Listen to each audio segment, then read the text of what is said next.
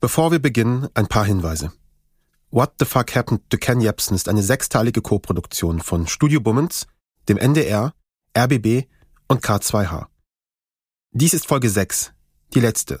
Falls ihr die ersten fünf noch nicht gehört habt, fangt am besten da an. Alle Folgen von Cui Bono gibt es in der ARD Audiothek, auf Spotify, Apple, Amazon, Google und überall sonst, wo es Podcasts gibt. Eine letzte Sache noch. Natürlich haben wir Ken Jebsen für diesen Podcast um ein Gespräch und um eine Stellungnahme gebeten. Er hat sich trotz mehrfacher Anfragen jedoch nicht zurückgemeldet. Und jetzt geht's los.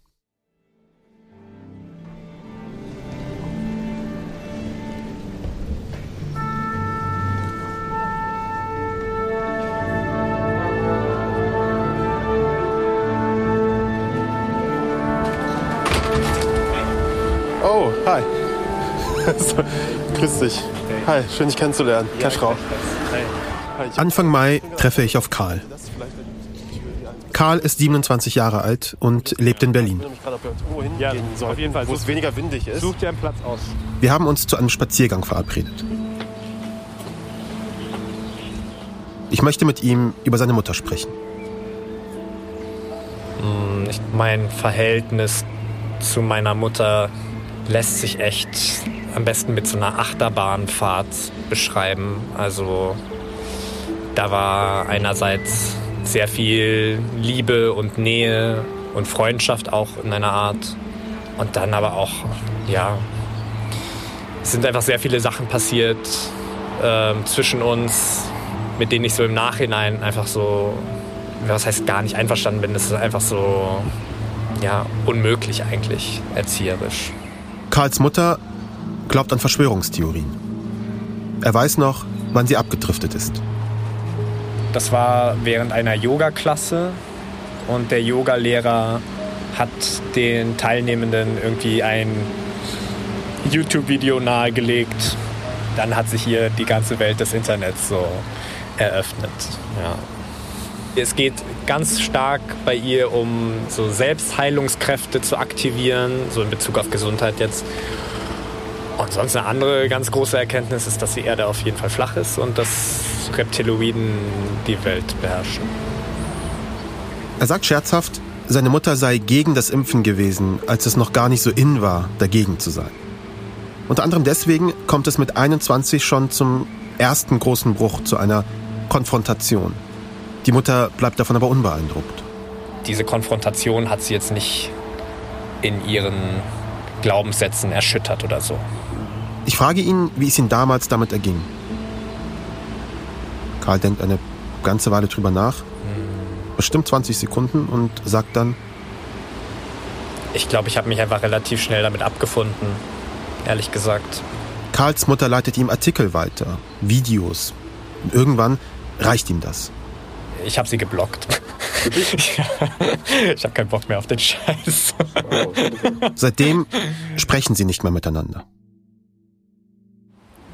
Ich habe zum Beispiel, um auf das Thema eures Podcasts zurückzukommen, ich habe früher auch richtig viel Ken Jebsen gehört. Er meinte mit den neuen Jebsen, nicht den Radiomoderator. Jebsen sei halt so eine schillernde Persönlichkeit gewesen und irgendwie habe seine Kapitalismuskritik ihm zugesagt. Seine Freundinnen haben ihn damit konfrontiert und er musste sich entscheiden, höre ich weiter Jepsen zu oder möchte ich meine Freundinnen behalten? Für Karl war die Entscheidung klar. Ja, und dann habe ich mich halt für meine sozialen Kontakte entschieden. So. Ich frage ihn, was wohl passieren würde, wenn er seine Mutter vor dasselbe Ultimatum stellte. Irgendwann, wenn sie den Kontakt wieder aufnehmen. Sie wird sich wahrscheinlich für ihre Glaubenssätze oder ihr, ihr, diese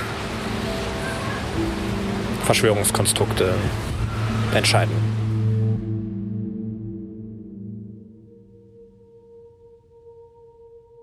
Die Geschichte von Karl und seiner Mutter ist die Geschichte einer Beziehung, die unter anderem durch Verschwörungstheorien zersetzt worden ist. Und sie ist keine Ausnahmeerscheinung.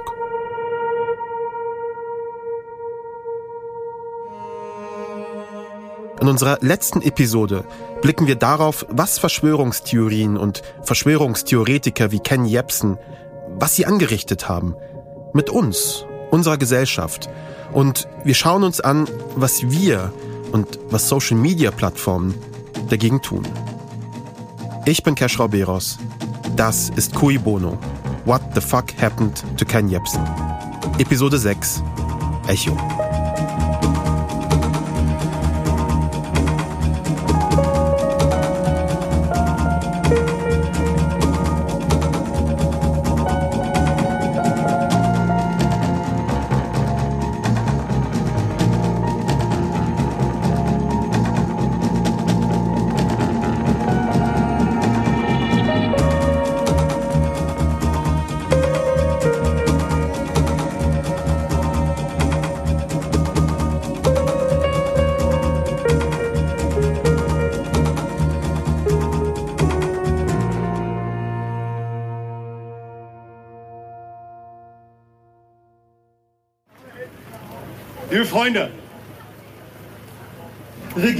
Regierungskritische Nachrichtenportale und wichtige patriotische Meinungsführer wurden gerade in den letzten Wochen und Monaten von Facebook, von Twitter, von Instagram und von YouTube entfernt.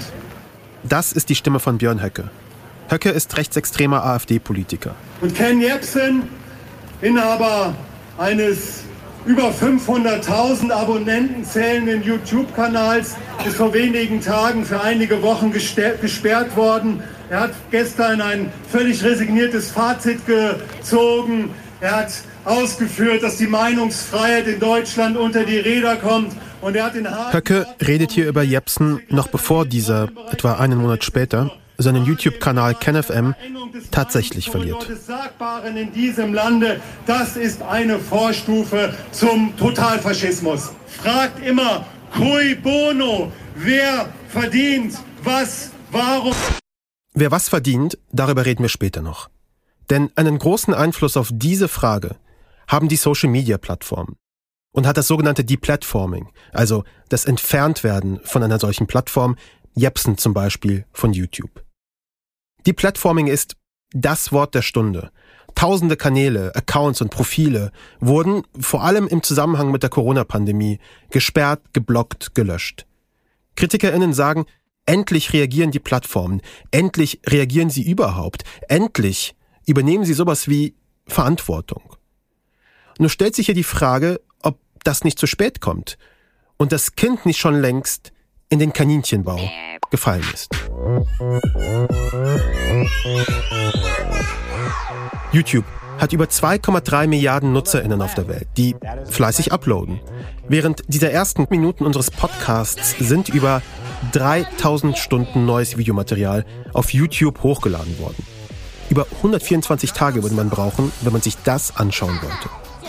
Eine unvorstellbare Menge, in der nicht nur lustige Katzenvideos sind und Babys, die niedliche Sachen machen, sondern eben auch problematische Inhalte, die zum Beispiel Falschinformationen zum Coronavirus verbreiten.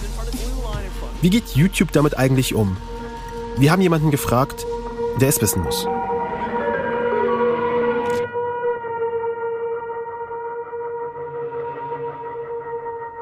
Mein Name ist Andreas Briese. Ich bin seit zwölf Jahren bei YouTube tätig. Andreas Briese ist der Geschäftsführer von YouTube in der Dachregion, also Deutschland, Österreich und der Schweiz. Wenn ein Video hochgeladen wird, was entweder von einem Nutzer gefleckt wird oder von unseren äh, Classifiern identifiziert wird, das wird dann sich angesehen und dann als außerhalb der Community Guidelines bewertet, dann wird dieses Video von der Plattform entfernt. Und zwar so schnell wie möglich. Das führt dazu, dass der Uploader einen sogenannten Strike bekommt. Ein Strike ist eine Warnung. Drei Warnungen innerhalb von 90 Tagen und der Kanal wird gesperrt. In Q4 2020 haben wir auf YouTube äh, über 9 Millionen Videos entfernt, die unsere Plattform äh, die, in die unsere, gegen unsere Plattformregeln ver, verstoßen haben. Wir haben über 900 Millionen Kommentare entfernt, die unsere Plattformregeln verstoßen haben. Ähm, 94 Prozent der Videos, ähm, die wir so identifizieren, werden automatisiert identifiziert und 75 Prozent davon haben weniger als 10 Aufrufe. Neun Millionen entfernte Videos in drei Monaten. Aber neun Millionen von was? Wie vielen eigentlich? Das sagt YouTube nicht. Aber nur um sich der Dimensionen bewusst zu werden. In den drei Monaten, in denen neun Millionen Videos von YouTube entfernt wurden, sind über 64 Millionen 800.000 Stunden an Videos geuploadet worden. In der Debatte um die Macht der Plattformen steht YouTubes Empfehlungsalgorithmus oft im Mittelpunkt der Kritik. Er ist so gut, dass Nutzerinnen tatsächlich auch dranbleiben, immer weiterklicken, immer zum nächsten Video. Als ich angefangen habe, haben wir damals auf YouTube Views maximiert. Das war eine Plattform, muss man auch fairerweise sagen, die in erster Linie um Kurzforminhalte aufgebaut ist. Die Videos wurden länger, wir haben dann die Sehzeit als die Maximierungsgröße rausgestellt, um dann festzustellen, dass das einige Inhalte befördert, die wirklich auch befördert werden sollten, auf der anderen Seite aber auch Inhalte befördert, die nicht befördert werden sollten. Von daher wurde diese Optimierungsgröße immer, immer wesentlicher und äh, wir nennen das heute, wir nennen das, wir, wir fördern verantwortungsvolle oder verantwortliche Watchtime. Das heißt, ja, es geht um Sehzeit, aber es geht darum, ein verantwortungsvolles, sauberes Erlebnis zu bieten und dem Nutzer auch nachhaltige Zufriedenheit zu geben. Zufriedenheit ist ein komischer Begriff, denn zufrieden ist vielleicht auch jemand, der sich stundenlang verschwörungstheoretische Videos anschaut. Und Zufriedenheit ist schwer greifbar, schwer messbar. Brise sagt, sie würden unter anderem Umfragen durchführen, sich die Videobewertungen anschauen, die Kommentierung, Verantwortungsvolle Sehzeit als Reaktion auf Inhalte, die nicht gefördert werden sollten. Das klingt seltsam vage und nicht sehr proaktiv für eine Plattform, die vor allem 2016 bei der US-Wahl gesehen hat, wozu grassierende Desinformation eigentlich führen kann und die auch für die kommende Bundestagswahl 2021 eigentlich besser aufgestellt sein sollte. Wir haben im äh, Mai 2020 äh, festgestellt, dass äh, die Videos von Ken Jebsen und der Kanal an sich sich nicht mehr für die Monetarisierung bei uns qualifiziert und haben entsprechend den Kanal demonetarisiert und wir haben im November äh, 2020 festgestellt, dass der Kanal von Ken Jebsen wiederholt gegen unsere Community Guidelines verstoßen hat und entsprechend den Prinzipien, die ich ihm vorher erläutert habe, haben wir den Kanal dann von der Plattform gesperrt. Viele sagen, diese Kanalschließung, das Deplatforming von Jepsen, sei ein längst überfälliger Schritt gewesen. Er käme viel zu spät. Um nachvollziehen zu können, warum das so ist, warum dieses zu spät sein kein Zufall ist, oder warum YouTube vielleicht gar kein Interesse daran hat, erfolgreiche Kanäle wie KenFM zu sperren. Dazu müssen wir zunächst die innere Logik einer Social Media Plattform wie YouTube verstehen. Are you on a monitor or something? Test, test. Hört ihr mich? No, that, that seems better. Alright. Um, so just say, say something. Hi, this is Cash. Yeah, good. That's good. Das ist die Stimme von Kevin Roos, New York Times Journalist. Er hat den Podcast Rabbit Hole gemacht. Kaninchenbau.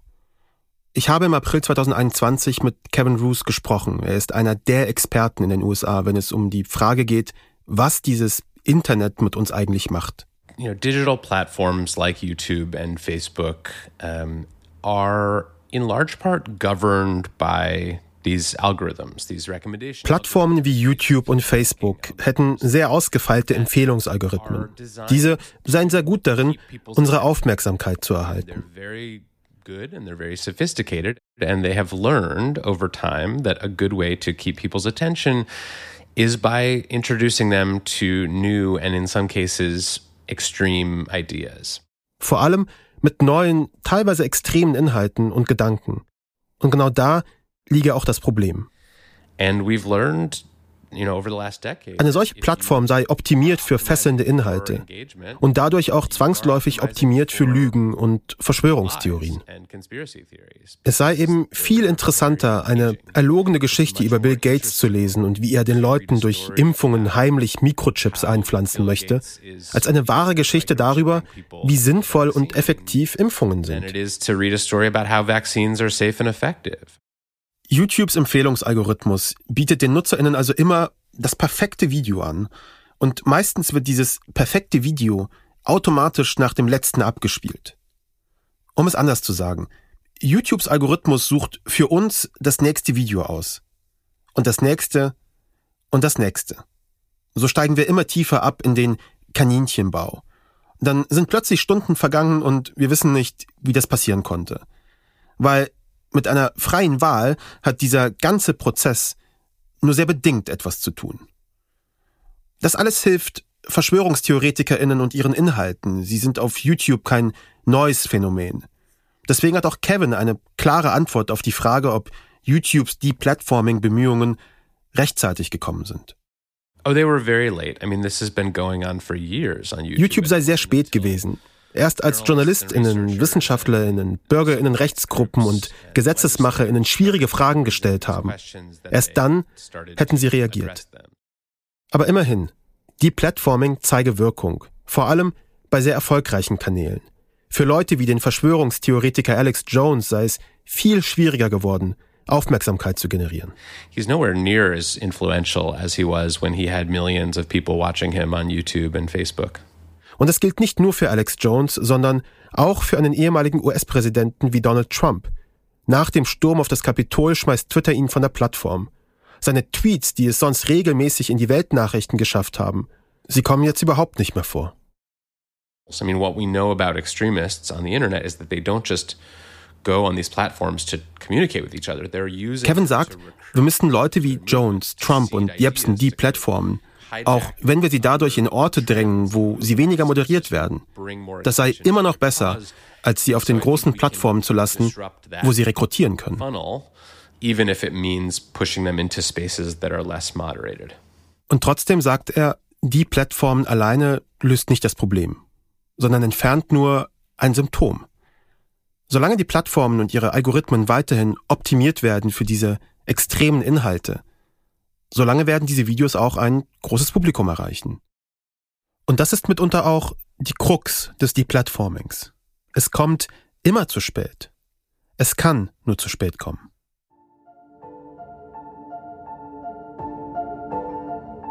Ich bin Ann-Kathrin Müller und ich arbeite im Hauptstadtbüro des Spiegel.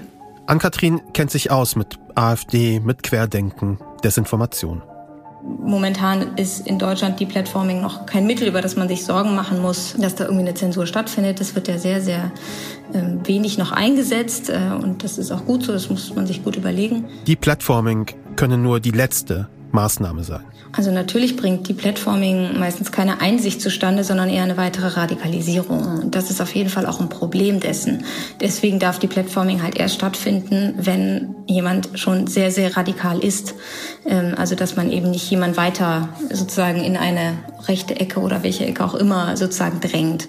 Das ist aber meines Erachtens momentan absolut noch der Fall, dass die Platforming meines Erachtens teilweise vielleicht einen Ticken sogar noch zu spät kommt, wo eben dann schon sehr viel Radikalisierung eben sehr öffentlich stattfand. Die Platforming also, auch wenn es Wirkung zeigt, kann nicht die Antwort sein auf ein viel größeres Problem, dass diese Stimmen erst überhaupt so weit kommen können, dass sie deplatformt werden müssen. Deswegen muss sich YouTube eine wichtige Frage stellen.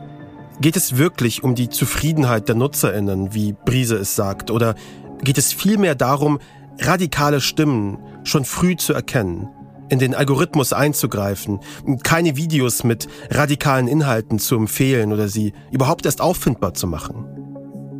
Und wir als Gesellschaft müssen uns fragen, wollen wir die Kontrolle dieser Inhalte wirklich den Plattformen selbst überlassen und den mächtigen Unternehmen dahinter, Google, Facebook, Amazon, die ganz eigene profitorientierte Interessen haben und die sich weitestgehend unreguliert aus der Verantwortung ziehen.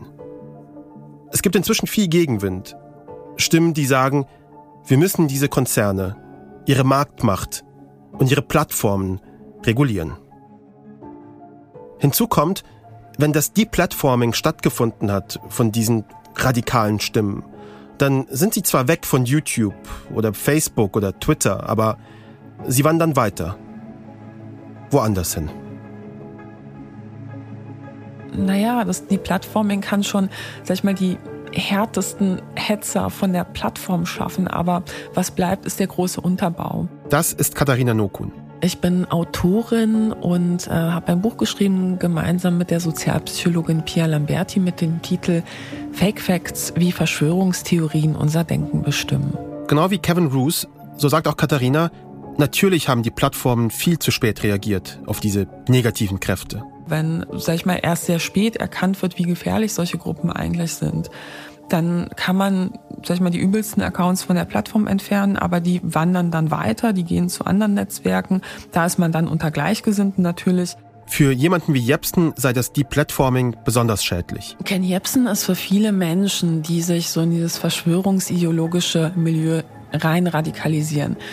Für viele ist das eine Art Einstiegsdroge und das muss man ganz klar sagen. Und wer auf einem Massenmedium wie YouTube nicht mehr stattfindet, der ist als Einstiegsdroge dann eben weniger effektiv. Doch wie geht es weiter für Verschwörungstheoretikerinnen, die sich alternative Plattformen suchen müssen? Also viele andere Verschwörungsideologen bauen sich eben dann neue Netzwerke auf. In Deutschland ist es vor allem Telegram, was da populär ist. Ähm, teilweise wird dann eben, werden rechtsextreme Plattformen benutzt und ähm, einerseits schadet es den Akteuren, weil sie nicht mehr Zugang zu den noch nicht ganz Überzeugten haben. Also es ist eher schwierig, neue Anhänger zu gewinnen, sag ich mal so. Also diese Leute, die zufällig auf YouTube mal reinstolpern und dann plötzlich hängen bleiben, die fallen dann weg. Andererseits ähm, kann eben auch eine gefährliche Dynamik auf diesen anderen Plattformen entstehen, weil man da eigentlich auch keinen Widerspruch, also gar keinen Widerspruch mehr bekommt.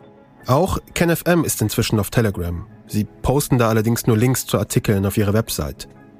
Ich frage Katharina, ob sie glaubt, dass VerschwörungstheoretikerInnen sich auch inhaltlich neu ausrichten, sobald sie auf einer neuen Plattform sind, die nicht Mainstream ist, wo sie sich quasi im Wettbewerb befinden mit anderen radikalen Ansichten.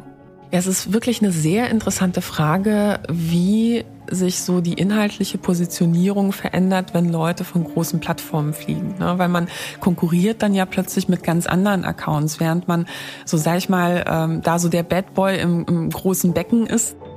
Das führe eben dazu, dass Leute, die deplatformt worden sind, so einiges tun müssten, um unter sowieso schon radikalen Stimmen überhaupt noch aufzufallen.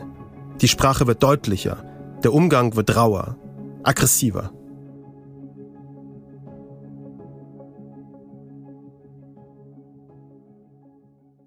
Jepsens Deplatforming kündigt sich schon im Mai 2020 an. Von da an kann er schon kein Geld mehr verdienen mit seinen Videos, keine Werbung mehr schalten. Er wird demonetarisiert, wie YouTube das nennt. Wir haben schon sehr früh in unserer Recherche damit begonnen, uns anzuschauen, wie Ken Jebsen eigentlich überhaupt sein Geld verdient. Seit dem Rausschmiss vom RBB vor allem. Vor zehn Jahren. Meine Kollegin Pascal Müller vor allem hat das gemacht. Sie ist Investigativreporterin und hat mit uns in der letzten Episode schon über Jepsens Reisen auf die Krim gesprochen. Hallo Pascal. Hallo Keschra. Pascal, was wissen wir über Ken Jepsen, KenFM und seine Finanzen? Also zunächst wissen wir, dass das ganze Setup von KenFM sehr ungewöhnlich ist und auch sehr intransparent. Mhm. Laut Impressum auf der Webseite von KenFM wird KenFM von Sektor B betrieben. Mhm. Allerdings ist Sektor B keine GmbH, keine UG, möglicherweise ist es eine Personengesellschaft. Es ist nach unseren Recherchen in Deutschland auch kein Unternehmen registriert, in dem Ken Jebsen eine Funktion ausfüllt, also Geschäftsführer zum Beispiel. Und auf eine Anfrage dazu haben auch weder Jepsen persönlich noch KenFM noch Sektor B geantwortet. Mhm. Und wenn wir über KenFM, Ken Jepsen und Finanzen reden, dann sehe ich da drei wichtige Aspekte. Es geht hier vor allen Dingen um Spenden, in Anführungszeichen, um YouTube und zuletzt um die große Unbekannte. Fangen wir mit den Spenden an. Da ist es wichtig zu wissen, KenFM behauptet, crowdfinanziert zu sein. KenFM ist ein äh, Presseportal, ein freies Presseportal, was zu 100% Crowdfunding finanziert wurde. Jeder kann sich einbringen, jeder kann dort eine Sachspende einbringen, eine Einmalspende oder ein Abo. Das hilft uns am meisten, wenn Leute Abos machen. Also wenn ihr Abos macht, ist immer gut, dann können wir besser planen. Das Wort Spenden, das Jepsen hier so großzügig nutzt, das ist so eine Sache und offenbar vielleicht auch ein Ausrutscher. Ein Ausrutscher? Nun ja, eine Spende ist zivilrechtlich nichts anderes als eine besondere Form der Schenkung. Mhm. Und sie geht in der Regel an eine Organisation oder einen gemeinnützigen Verein. Und der Spender oder die Spenderin hat normalerweise die Erwartung, dass die Spende steuerrechtlich anerkannt wird und dass sie zweckgebunden ist. Verstehe. Und im Fall von Jepsen und KenFM ist das also nicht so? Nein, es handelt sich hier vermutlich eher um Schenkungen. Die sind bis vor wenigen Wochen noch direkt auf ein Konto bei der GLS Bank gegangen. Und als dessen Inhaber war mal die Privatperson Ken Jepsen und mal KenFM angegeben. Also es war unterschiedlich. Okay. Und ich spreche in der Vergangenheitsform, weil dieses Konto wird auf der Webseite seit kurzem nicht mehr angeführt.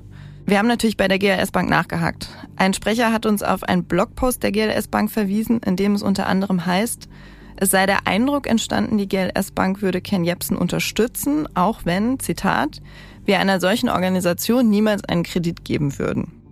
Alles deutet also darauf hin, die GLS Bank hat Ken Jebsen das Konto gekündigt. Mhm. Aber ist so ein Spendenaufruf, den wir vorhin gehört haben, dann nicht irreführend? Deswegen habe ich auch Ausrutscher gesagt. Ken Jebsen vermeidet in seinen Aufrufen eigentlich das Wort Spenden, denn wie gesagt, am Ende sind das vermutlich alles Schenkungen an ihn als Privatperson. Mhm. Und für die muss er auch keine Rechenschaft ablegen, weil sie sind eben auch nicht zweckgebunden. Er muss sie aber versteuern. Er spricht also von Crowdfunding, am Ende sind es aber nur vermutlich Schenkungen an ihn als Privatperson. Genau, eine Recherche von netzpolitik.org über den Querdenker Michael Ballweg hat gezeigt, dass es juristisch problematisch sein kann, sowas zu machen. Also durch einen Verwendungszweck einen Spendencharakter zu suggerieren. Mhm. Und genau das macht Ken Jebsen aber, wenn er auf seiner Webseite um Geld für KenFM bittet und nicht für sich selbst. Die obligatorische Frage, Pascal, natürlich, ob du Jepsen damit konfrontiert hast. Das haben wir gemacht, aber wir haben auf unsere umfangreichen Anfragen an Jepsen persönlich sowie auch an Sektor B keine Antwort erhalten. Mhm. Es gibt auch keine Transparenz darüber, wie viele Spenderinnen es gibt. Ob es jetzt einige wenige gibt oder viele kleine oder große, ob es größere Zuwendungen gegeben hat, zum Beispiel von Institutionen oder auch von Entitäten aus dem Ausland. Darüber haben wir ja in der letzten Folge schon gesprochen. Auch Michael Ballweg, der Kopf von Querdenken, finanziert sich über ähnliche Schenkungen auf sein Privatkonto. In der Netzpolitik-Recherche geht es auch um Zahlungen, die Einzelpersonen an Ballweg getätigt haben sollen. Und zwar, um im Rahmen von den Querdenken-Demonstrationen aufzutreten. Da geht es um Beträge in fünfstelliger Höhe. Okay, du willst also uns damit sagen, wir wissen auch nicht, ob Ken Jebsen, also rein hypothetisch, dafür bezahlt wird, dass Leute bei ihm auftreten. Ob er also seine Reichweite von KenFM verkauft oder verkauft hat. Genau, das wissen wir nicht. Und diese Konstruktion von Spenden macht es eben sehr einfach, das auch unklar zu lassen. Bei Querdenken scheint es solche Deals gegeben zu haben. Mir ist es wichtig, hier keine allzu großen Spekulationen anzustellen. Ich glaube, das Entscheidende ist, dass Ken Jebsen die Möglichkeit nicht genutzt hat, hier Klarheit zu schaffen. Auf unsere Anfragen dazu haben er und Sektor B nicht reagiert. Ist also alles eine große Blackbox. So viel also zum Thema Transparenz. Wie sieht es aber dann aus mit YouTube? Wir wissen, dass KenFM bis Mai 2020 am Partnerprogramm von YouTube teilgenommen hat. Dass YouTube also bis zu diesem Zeitpunkt Werbespots in die Videos von KenFM geschaltet hat, vermutlich sogenannte Pre-Rolls oder Mid-Rolls. Und ein Teil der damit erzielten Werbeerlöse wurden dann auch wieder an KenFM oder eben an die Privatperson Ken Jebsen ausgeschüttet. Jebsen hat also auf jeden Fall Geld verdient mit seinem YouTube-Kanal. Genau, seit dem Beginn des Kanals im Januar 2012 bis zur Schließung im November 2020 hat KenFM über 156 Millionen Views generiert. Okay. Wir haben uns die Zahlen auf Socialblade angeguckt. Das ist ein branchenübliches YouTube-Analysetool, wo man historische Daten, also Views, Abonnentinnen und mögliche Umsätze einsehen kann. Und wenn man jetzt die Jahresprognosen von Socialblade für den Umsatz von KenFM zusammenrechnet, dann ergibt sich ein Betrag von bis zu 670.000 US-Dollar. Also umgerechnet etwas mehr als eine halbe Million Euro. Ist, ist eine Menge Geld. Das stimmt, allerdings erstreckt sich das auch über einen Zeitraum von zehn Jahren. Und über die genauen Umsätze können wir nicht sagen, weil Jepsen die Zahlen ja nicht offenlegt und YouTube dazu keine Informationen rausgibt. Also es lohnt sich für alle Seiten, Videos zu machen, die ein großes Publikum erreichen. Nicht nur für Jepsen, sondern auch für YouTube. Wir dürfen ja an dieser Stelle ja auch nicht vergessen, YouTube verdient an jedem einzelnen Video mit.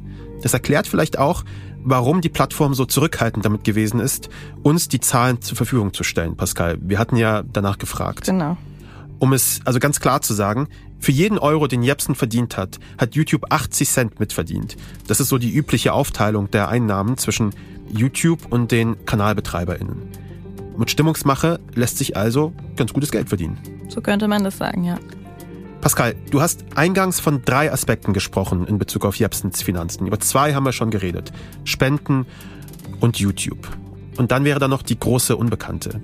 Was ist das? Ja, die große Unbekannte ist die große Unbekannte. Ich habe schon angedeutet, Jepsen und sein Umfeld lassen wenig Transparenz zu, wenn es um die Finanzen geht. Und mhm. ich finde es bemerkenswert, also Ken Jebsen geriert sich ja als großen, unabhängigen, crowdfinanzierten Journalisten und möchte gleichzeitig aber niemanden etwas über seine Einnahmen und Ausgaben verraten. Full Closure quasi. Richtig, weder legt er was gegenüber der Öffentlichkeit offen, noch schafft er für seine Unterstützerinnen Transparenz auf der Webseite, etwa indem er da angibt, wofür er Geld ausgibt oder wie viel er einsammelt. Mhm. An dieser fehlenden Transparenz hat ja übrigens auch der Anonymous Hack der Webseite kenfm.de im Juni diesen Jahres nicht viel geändert. Was würdest du sagen, Pascal? Was hat Deplatforming insgesamt für Jepsen finanziell nun bedeutet? Naja, also Deplatforming heißt, je weniger Zugang Jepsen zu den Plattformen hat, desto weniger Menschen erreicht er. Und das heißt weniger Geld und auch weniger Spenden. Pascal, vielen Dank. Gerne.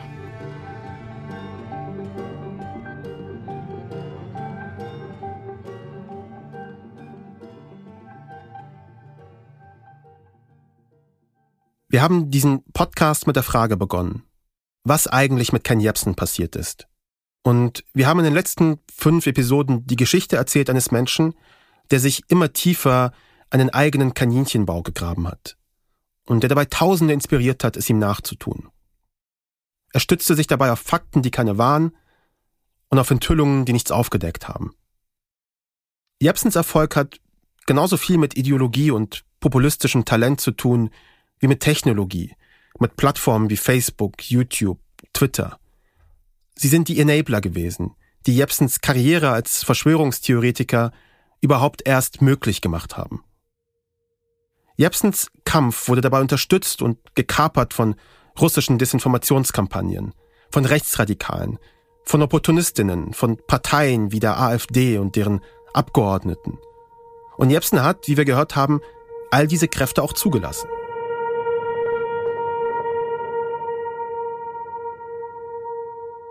Kurz vor Redaktionsschluss dieses Podcasts veröffentlicht Ken Jepsen nach einer langen Pause wieder ein Video auf kenfm.de.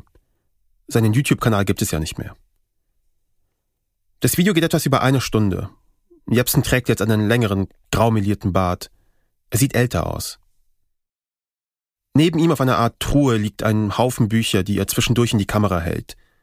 Mit überschlagenen Beinen sitzt er so da auf seinem Drehstuhl in einem Studio und sieht dabei so ein bisschen aus wie ein Unidozent. Was hat Ken Jepsen nach den Ereignissen der letzten Monate, was hat er da eigentlich noch zu sagen? Bei dem Video handelt es sich um die 59. und wie er sagt auch letzte Episode seiner Sendung Me, Myself and Media. Er echauffiert sich darin über seine ZuschauerInnen. 58 Episoden habe er in den letzten Jahren schon gemacht und nichts habe sich geändert. Man würde sich diese Videos anschauen, mit Chips und Cola in der Hand, und dann würde man einfach weiterleben. Zurück zur Tagesordnung als sei der Medienkonsum über den Widerstand gegen das System, als sei der allein schon genug. Jepsen sagt dann eine Stunde lang dieselben Dinge, die er seit Jahren schon sagt. Da ist nichts Neues dabei. Wir brauchen da auch nichts zu wiederholen oder irgendwas davon abzuspielen. Er sagt in dem Video auch, dies sei die letzte Ausgabe, weil, ganz ehrlich, es sei schon alles erzählt. Nach all den Stunden Videomaterial, die wir in den letzten acht Monaten geschaut haben, nach all den Wendungen der Geschichte von KenFM, die wir in den letzten Monaten recherchiert haben, da beschleicht uns bei diesem Video das Gefühl, als wäre tatsächlich alles erzählt. Als wäre auch die Geschichte von KenFM zu Ende erzählt. Das Video endet in den letzten zehn Minuten ziemlich dramatisch. Und zwar damit, dass das Bild sich langsam abdunkelt, bis es komplett schwarz ist und wir nur noch Jepsens Stimme hören. Er sagt einen letzten Satz und dann ein Aufruf. Man möge KenFM doch bitte finanziell unterstützen. Am besten mit Bitcoins, damit man in Zukunft auch ohne Bankkonto weiterarbeiten könne.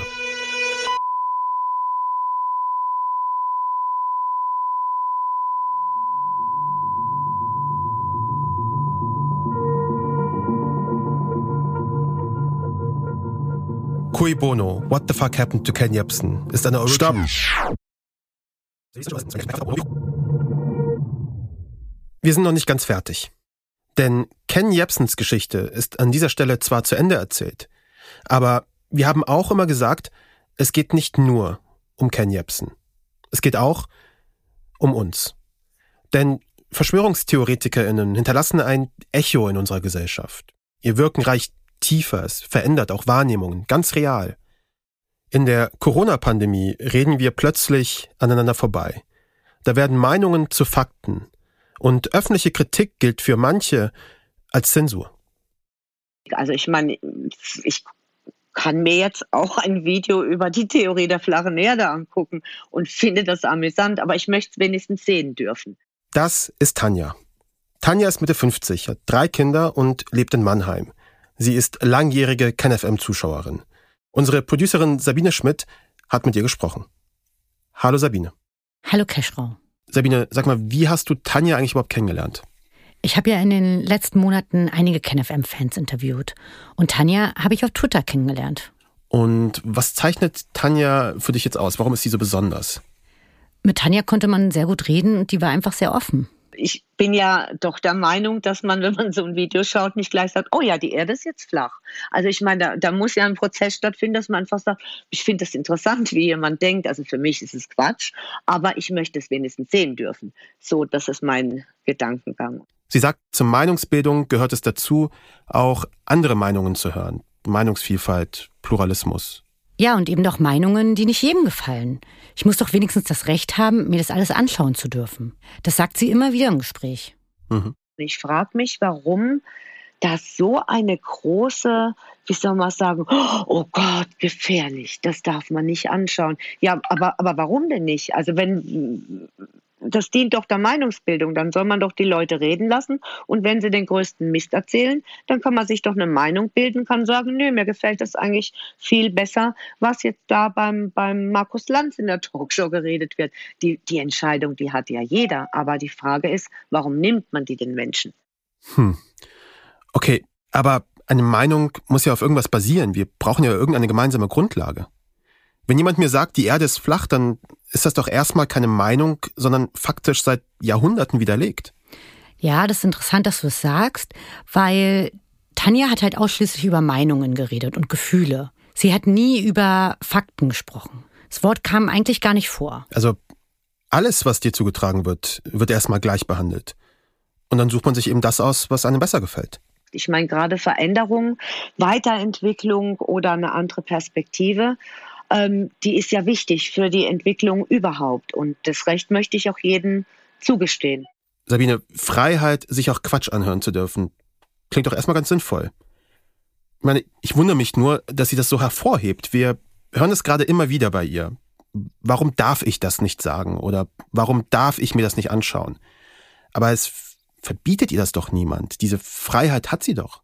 Das ist in der Tat ein bisschen verwirrend, weil sie auch gleichzeitig sagt, sie schaut KenFM und Rubicon und andere alternative Medien. Die finden ja weiterhin statt. Nur weil es eben kein KenFM auf YouTube mehr gibt, gibt's ja trotzdem weiter im KenFM. Zum Beispiel auf kenfm.de. Hm. Also kann es sein, dass Tanja hier Kritik mit Meinungsverbot verwechselt und freie Meinungsäußerung mit dem Recht aufs Veröffentlichtwerden? Jetzt mal unabhängig von strafrechtlich relevanten Sachen, Holocaustleugnung, Gewaltaufrufe, Volksverhetzung. Wenn es auf eine Meinungsäußerung vehemente, öffentliche Kritik gibt, ist das ja erstmal nicht gleich ein Verbot. Und wenn diese Meinung nicht überall stattfindet, sie also nicht von jeder Zeitung gedruckt wird und bei der Tagesschau läuft, ist das ja auch noch lange keine Zensur. Also ich, ich sage mal so, dass, dass das Ganze hat sich ja auch komplett gewandelt zu meiner Jugend waren die Leute, die die Regierung hinterfragt haben, Helden, die irgendwas aufgedeckt haben. Ich meine, es sind ja Formate auch im AD und ZDF entstanden, beispielsweise die Sendung Frontal. Da waren Leute, die haben Dinge aufgedeckt. Heute wären das Verschwörer. Hier spricht Tanja im Grunde genommen von Aufklärung, von investigativen Journalismus und den sieht sie jetzt eher bei KenFM als bei Frontal? Für Tanja ist Jepsens ständige Systemkritik sein Fragen stellen, seine Rhetorik gegen die da oben. Das für sie aufdeckender investigativer Journalismus. Okay, ähm, aber um es mal in aller Klarheit einmal gesagt zu haben. Ken Jebsen hat in seiner gesamten Karriere 0, gar nichts aufgedeckt. Alle regierungskritischen Enthüllungen der letzten Jahre, seien es die Maskendeals der CDU-CSU, das Ibiza-Video mit Österreichs Vizekanzler Strache, die Wirecard-Affäre. All das sind Aufdeckungen der sogenannten und auch von Jepsen so gescholtenen Systempresse. Das Paradoxe daran ist ja auch, genau diese Enthüllungen der sogenannten Systempresse sind VerschwörungstheoretikerInnen dann wiederum gut genug, um zu sagen, wir haben es doch die ganze Zeit gesagt, da geht's nicht mit rechten Dingen zu. Ein Beispiel, wenn mir jemand sagt, oh, in dieser Impfung ist ein Mikrochip drin. Für mich ist das eine Sache, glaube ich nicht. Also das ist was, wo ich einfach denke, tut, passt mit meiner Wirklichkeit nicht zusammen. Es kann natürlich sein, dass es so ist, das weiß ich nicht. Aber es kann auch sein, dass es in drei oder fünf Jahren soweit ist. Aber einfach mal den Gedanken zu haben, hm, da steckt vielleicht ein Interesse dahinter. Was mich hat wirklich aufhorchen lassen, war der Moment, als Tanja darüber gesprochen hat, wie sie mit ihren eigenen Zweifeln umgeht. So, so manchmal denkt man ja schon, mh, hm, vielleicht liegst du ja doch falsch. Und dann tut es mal gut, einen Aspekt zu finden, wo man sagt, ja, das bestätigt mich. Es gibt Menschen, die sehen das genauso, die denken in diese Richtung und ähm, so fühlt sich für, für mich richtig an. Ist ja erstmal ein total verständliches Verhalten. Mache ich auch nicht anders. Wenn ich unsicher bin über etwas, lese ich in meiner eigenen Blase nach. Klicke mich durch meine Lesezeichen, Spiegel, Zeit und Co. Und Tanja schaut bei KenFM. Da findet sie die gesuchte Bestätigung. Die Beiträge sind dort zwar faktisch nicht immer korrekt, zu großen Teilen auch falsch, aber sie sind in sich konsistent. Und diese Konsistenz und diese Wiederholung führt zu Vertrauen. Nur halt ohne faktischen Unterbau. Sabine, danke. Sehr gerne, Keschrau.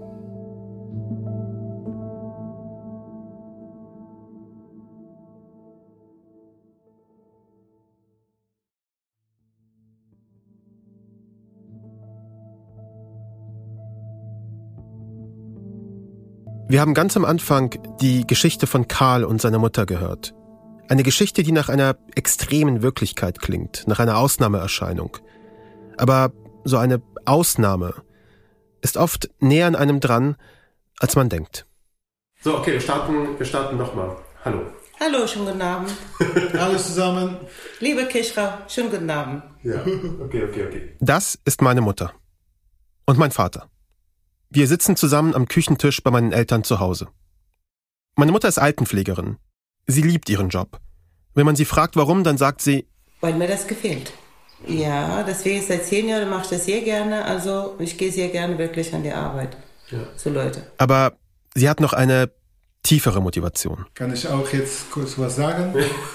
Weil sie ist jetzt äh, seit fast 27, 28 Jahren in Deutschland und jetzt äh, sagt manchmal, ja, ich hätte gerne so ältere Menschen helfen, weil ich ja mal konnte nicht meiner Mutter helfen, ja. aber ich hätte gerne das weitergeben für ältere Menschen, dass jetzt meine Hilfe brauchen. Ne?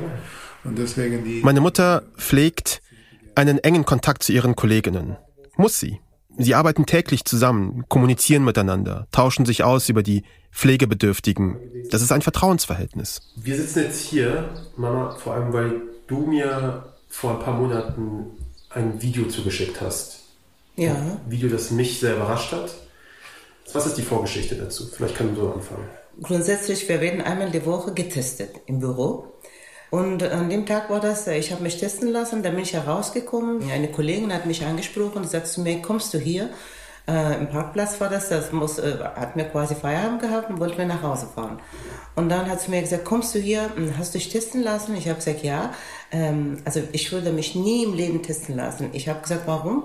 Und dann hat sie mir gesagt, äh, weißt du, was passiert, wenn du dich testen lässt? Ich sage mal, nein. Ähm, die machen diese Corona in deine Nase rein. Hast du das gemerkt, wie das schmerzhaft ist? Ähm, und dann äh, hat er gesagt, wenn du das nicht glaubst, dann schicke ich dir ein Video. Dann guckst du mal richtig. Und dann kam ich nach Hause, nach zwei, drei Stunden war das, dann habe ich ein Video bekommen. Und dann dem äh, Video habe ich das geguckt und das war wirklich, wie sagt man, das ist schrecklich und äh, man hat wirklich Angst gehabt und äh, man war verzweifelt. Sie postet dieses Video in unseren Familienchat. Und sie schickt es auch mir nochmal zu. Ich rufe sie an. Wie habe ich geklungen am Telefon? Also was hast, du, was hast du für ein Gefühl gehabt wie ich? Du warst ein bisschen äh, böse und nervös, was weiß ich, wie sagt man, dass du, wo, wie hast du das Video bekommen hast. Ja. Ich sage mal, ja, jemand hat mir das geschickt, meine Kollegen, Arbeitskollegen. Und das war das erste Mal, wo ich äh, dann quasi gesehen habe, okay, das, so schnell geht das. So, plötzlich ist das in der im Familienchat. Du hast es ja, du hast es ja nicht nur mir geschickt. Familienchat. Du hast es in den Familienchat gepackt.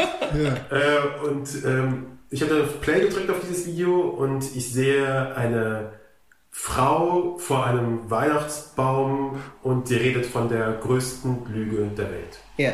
Wir haben kurz vor Weihnachten und ich möchte dieses Jahr meinen kleinen Weihnachtsbaum mit euch teilen. Denn viele Menschen im Land werden sich dieses Jahr nicht einmal mehr einen Weihnachtsbaum leisten können. Wegen der größten Lüge, die die Welt je gesehen hat. Die Frau behauptet, die Corona-Tests seien mit dem Virus infiziert. Ich bin in der Zeit mitten in der Arbeit an diesem Podcast. Die Nachricht meiner Mutter nervt mich in dem Augenblick. Sie sagt, jetzt wisse sie auch nicht, ob sie sich impfen lassen solle. Sie hätte da so Sachen gehört. Ich sage ihr, glaub den Quatsch nicht, das ist Unfug und wir beenden unser Gespräch. Aber schon kurz darauf, wenige Stunden später, da denke ich mir, na, das war gerade vielleicht nicht die richtige Reaktion. Nur weil das in meiner Welt Blödsinn ist, muss das in ihrer Welt nicht so sein. Sie arbeitet gerade nicht an einem Podcast über Verschwörungstheorien. Sie ist umgeben von KollegInnen, bei denen sie überhaupt keinen Grund hat, ihnen nicht zu vertrauen. Also rufe ich sie wieder an. Wir sprechen über ihre Ängste. Ich versuche sie ihr zu nehmen.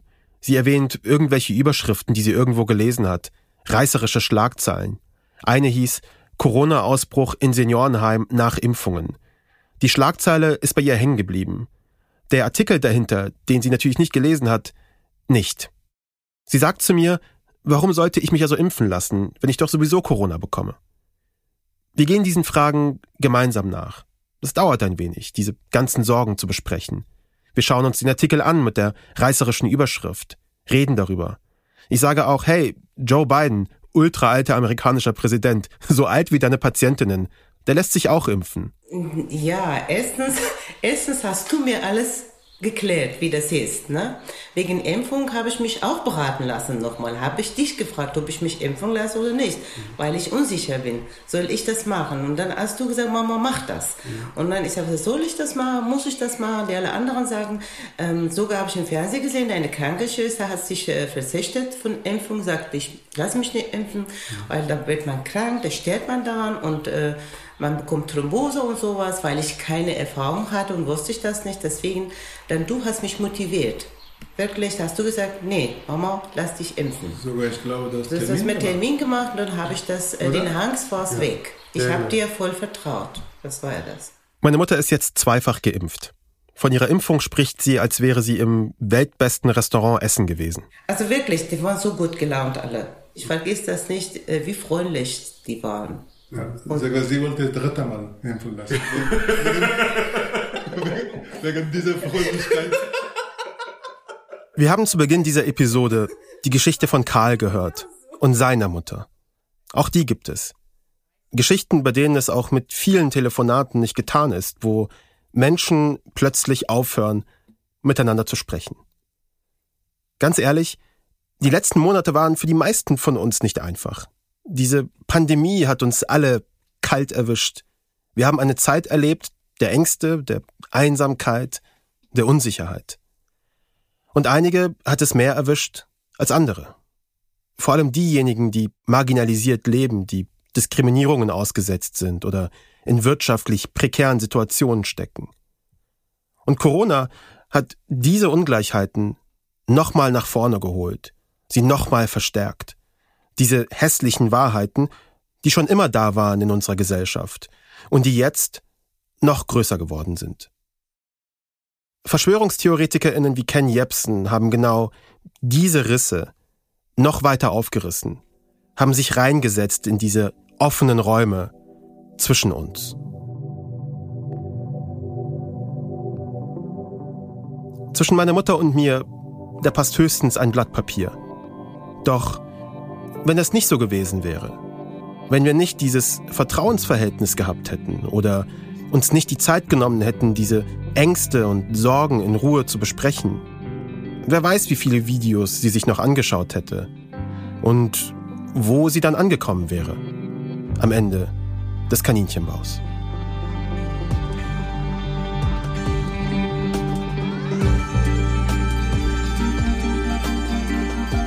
Cui Bono ist eine Original Series von Studio Bummens, NDR, RBB und K2H.